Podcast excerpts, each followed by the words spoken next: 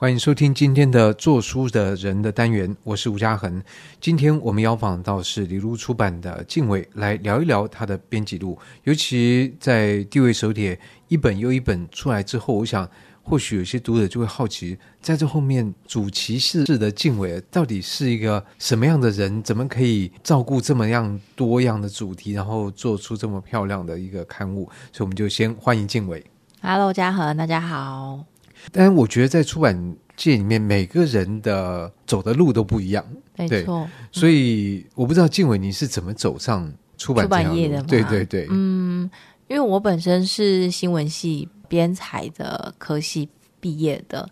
我其实在大学都会有过实习的经验嘛。那实习的时候，哎，你那时候在哪里实习？我在东升电视台。哦，可是有时候你知道，就是去了电视实习，可能毕业之后就比较习惯说，那我就往电视。对，蛮多学长姐或者是同学也是这样子的一个路途，就进入到呃电视媒体去了。但我那时候进去的时候，其实反而是让我很深刻的知道，我可能没有办法往那个产业去进为什么？因为我对于里面的可能工作形态或者是生态，人跟人的那种互动来讲，我觉得对我来讲太太及时了。太快了，然后我以为你说那种主播之间会 互相 我们没有牵涉到这么多对，我们只是一个小实习生，是对。但因为在那之前，我们也没有太多的经验可以进去那个产业，所以那是一个机会，等于是一个窗户，让我看到哦，进去那个产业，我大概会变成什么样的人，我以及我会做着什么样内容的工作的人，就蛮确定说，我可能不会想往电视产业新闻这一块去进行。欸，所以我觉得有这实习。是蛮蛮重要的，对，因为到底怎么样，其实你没有在做之前，有时候别人跟你讲，你不一定能够判断很准确。对，就做做看，实际进去里面，对。但是也可能你碰到那个时空或者什么状况，让你觉得不喜欢，说不定你到了另外一个电视台，然后你觉得哇，这个真的是我我想做的事情。有可能，有可能。对，不过那个就是说已经是定下来的事实。就当时你进去电视台实习，你觉得嗯，这个可能不是我要走的路。对，我那，那问题就是怎么办？那走哪一条？我记得我那时候确定不会往电子媒体进行的这这条路的时候，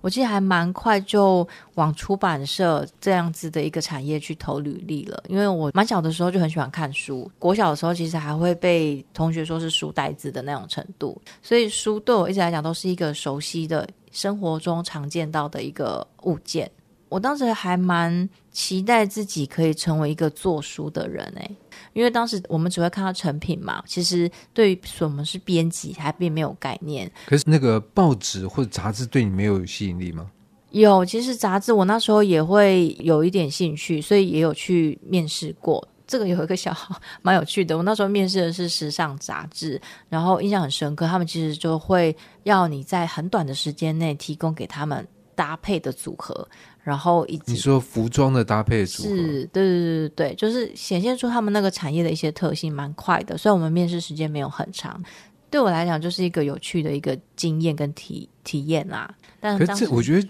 这样去测试有点怪，因为他好像不是应该测试一个新新手，你知道他你有这种搭配，你一定是经过一些 training。你看，像是穿着 Prada 的魔鬼里面，梅丽史也没有这样来要求他的员工这样子。那我那时候对我来讲就是一个蛮震撼的，因为其实我们那一批去应征的都是新鲜人，但他就是某一个时刻，当然他有分很多节嘛，那其中一节就是就很像那个电影里面看到，他会给你很多衣架。就是很多衣物的那个，你要自己去穿搭组合，然后放在地上，然后会有人快速的帮你评分。我那时候其实有种刘姥姥进大观园的感觉，觉得哦，原来在时尚产业它需要迅速，然后美感必须要很突出。那时候其实我就知道我可能没有办法，但是对我来讲，我可以稍微知道每一个杂，就算是杂志好了，它印着主题或者是会很不一样。对，产业类别不同的话，它里面的作业都很不一样。我觉得在面试或者是在投履历的过程里面，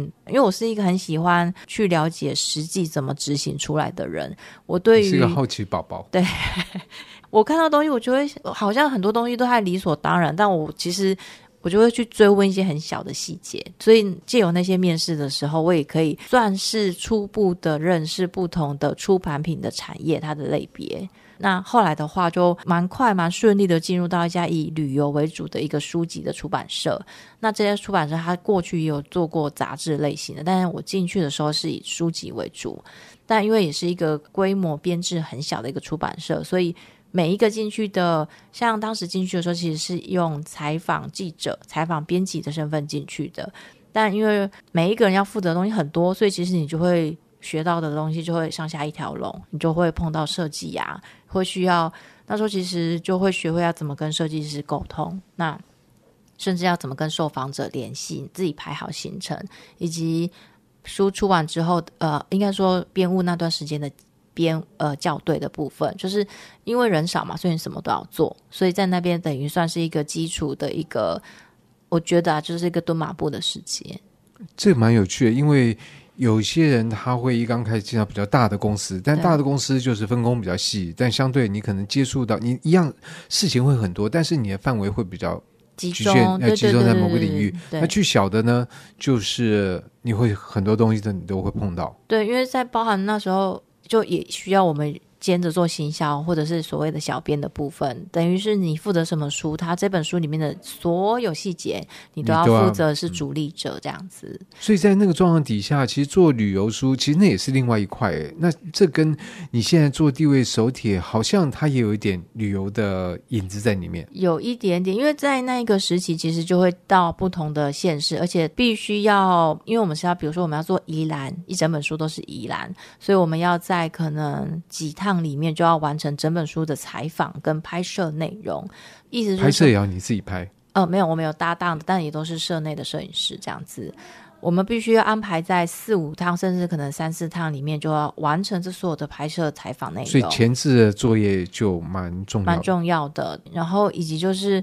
那样子的程度，你会很快速的就认识宜兰。然后很快速的，因着每一期不同的县市，你就会再更深入到那个地方。它会有别于就是我们单纯去玩的那种状态。我其实觉得编辑最棒的事情都是所有的这些过程的收获，这都不超过书上呈现出来的内容。我一直都觉得书上呈现内容都是冰山一角而已。对，对啊，这个就是我想每个事情都是一样，嗯、就别人。从你身上所看到的、经验到的，就是你不知道他经历过什么。那所以在那个过程里面，台湾的这些县市，你大概跑过多少个？那时候其实主要就是跑宜兰、南投跟花莲，因为花莲那时候也是有跟在地的农业局合作，所以就会做他们的专刊。那因为做专刊的关系，就会也很频繁的过去了解农业这一块。那其实也在做农业专刊的那一期的时候，我就发现，哎，我对农业，或者是说，应该说我对。从事农业的人是感兴趣的，我喜欢的，所以我后来又跑离开这个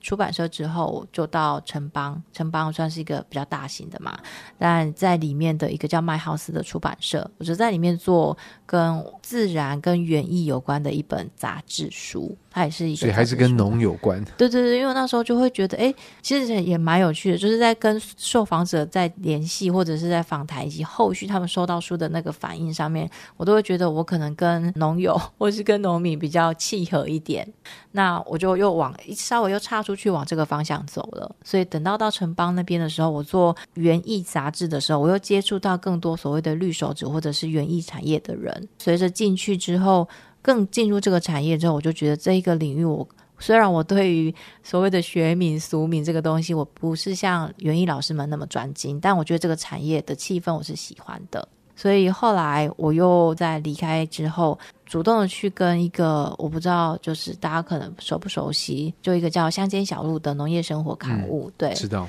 它是哪个政府单位的？它是丰年社，丰年社，对对对。嗯、然后它其实现在算是民营，可是因为它的主管机关还是在农委会底下，所以它某种程度，因为像丰年社，它就是固定会出两本。在和平东路，在和平东路那边，新生南路口那边。对对对对对对。嗯、然后它有两本杂志，一个就是乡间小路，一个叫丰年杂志。那丰年杂志就是专门出给农民看的、农友看的，所以它里面会有比较多跟资材、跟所谓的农技这方面的。专业知识在里面。那乡间小说它肩负的，以及它一开始会创刊的定位，其实就是要做一个农村生活的副刊，然后跟消费者能够建立关系。对对对对，然后把一些呃，可能还是需要有一些过去啦，政力宣导的部分要藏在里面。但是因为就在乡间小路这边前前后，其实我在这个刊物待很久，用不同的身份，可能也是刚开始先从。采访，然后再进入到企划，然后最后进入到主编这样子的一个历程里面，我觉得在乡间小路让我慢慢练就了你更多的本事。对，因为其实它某种程度会也很仰赖跟地方上面的，不管是农会也好，或者是可能是一般的，都要。对，要保持一些关系跟连接。我们的所有的采访跟文字记者，其实也都是在那个时候，其实有很多是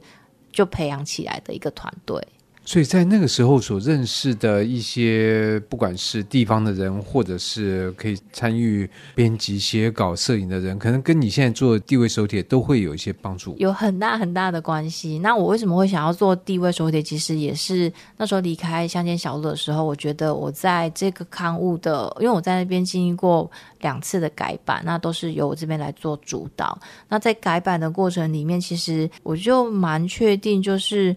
我们在报道的这些受访者也好，其实他们不见得完全都是农民啊，有时候可能会是所谓的生活者，就是他不见得有直接耕种的身份。他可能是做加工品的，或者是现在更多人回去接手的话，是要做品牌的人。进入到这样子的一个领域之后，我就会发现，哦，原来其实很多人试着在做这件事情，然后他们在做的事情，因为可能过去没有相关的经验也好，或者是资源不够丰沛的关系，所以有时候其实很难被大家注意到，等于是自己发声的音量可能没有办法很大声。但我觉得他们都是很认真的人，所以我那时候会觉得，如果我可以做一个刊物，然后让大家可以尽量把聚光灯放在这些人身上的话，会是我很想要做到的事情。因为如果我们到农村里面去跟长一辈的拍摄或者是采访的时候，最常听到一定就是说这也不啥，你别搞我黑啦，我怎么办耶？就这种话，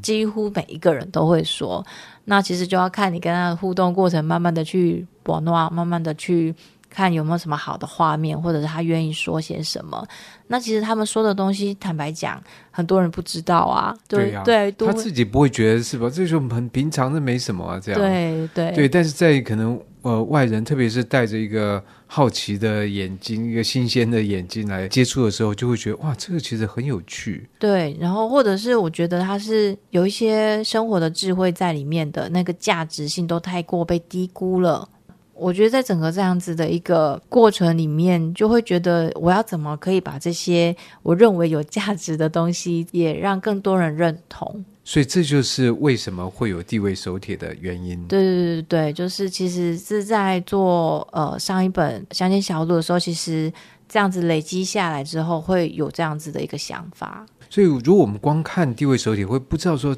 这是怎么蹦出来的这样一个东西？但听了静伟这样讲，嗯、我觉得从大学的新闻系，然后到后面的工作，而且一方面是职场的。转换，可这个转换冥冥之中跟你自己的心性、你自己的爱好，就是你每次转弯都好像更朝着自己喜欢的那边去走，然后到这个阶段，但就是地位手帖。但我也不知道说人生其实是很多阶段，这个阶段到底会到什么时候？走到哪边？呃、其实你现在也不知道。对对，但透过一本又一本，我觉得就是在里面，就像一个。一个闪光灯或是一道雷电一样，当它打下来的时候，你就照见了某一个角落的某一个风景。我们读者可以在这样的一个凝结的画面里面去接触到你所关注、注以及你感兴趣的这个主题。对，我觉得这其实是一个蛮好的经验。就很希望可以去做到呃这件事情，然后再加上我本身，可能我自己本身也会是很希望可以。回到家乡吗？或者是说，就是可以到我喜欢的地方去生活、工作的？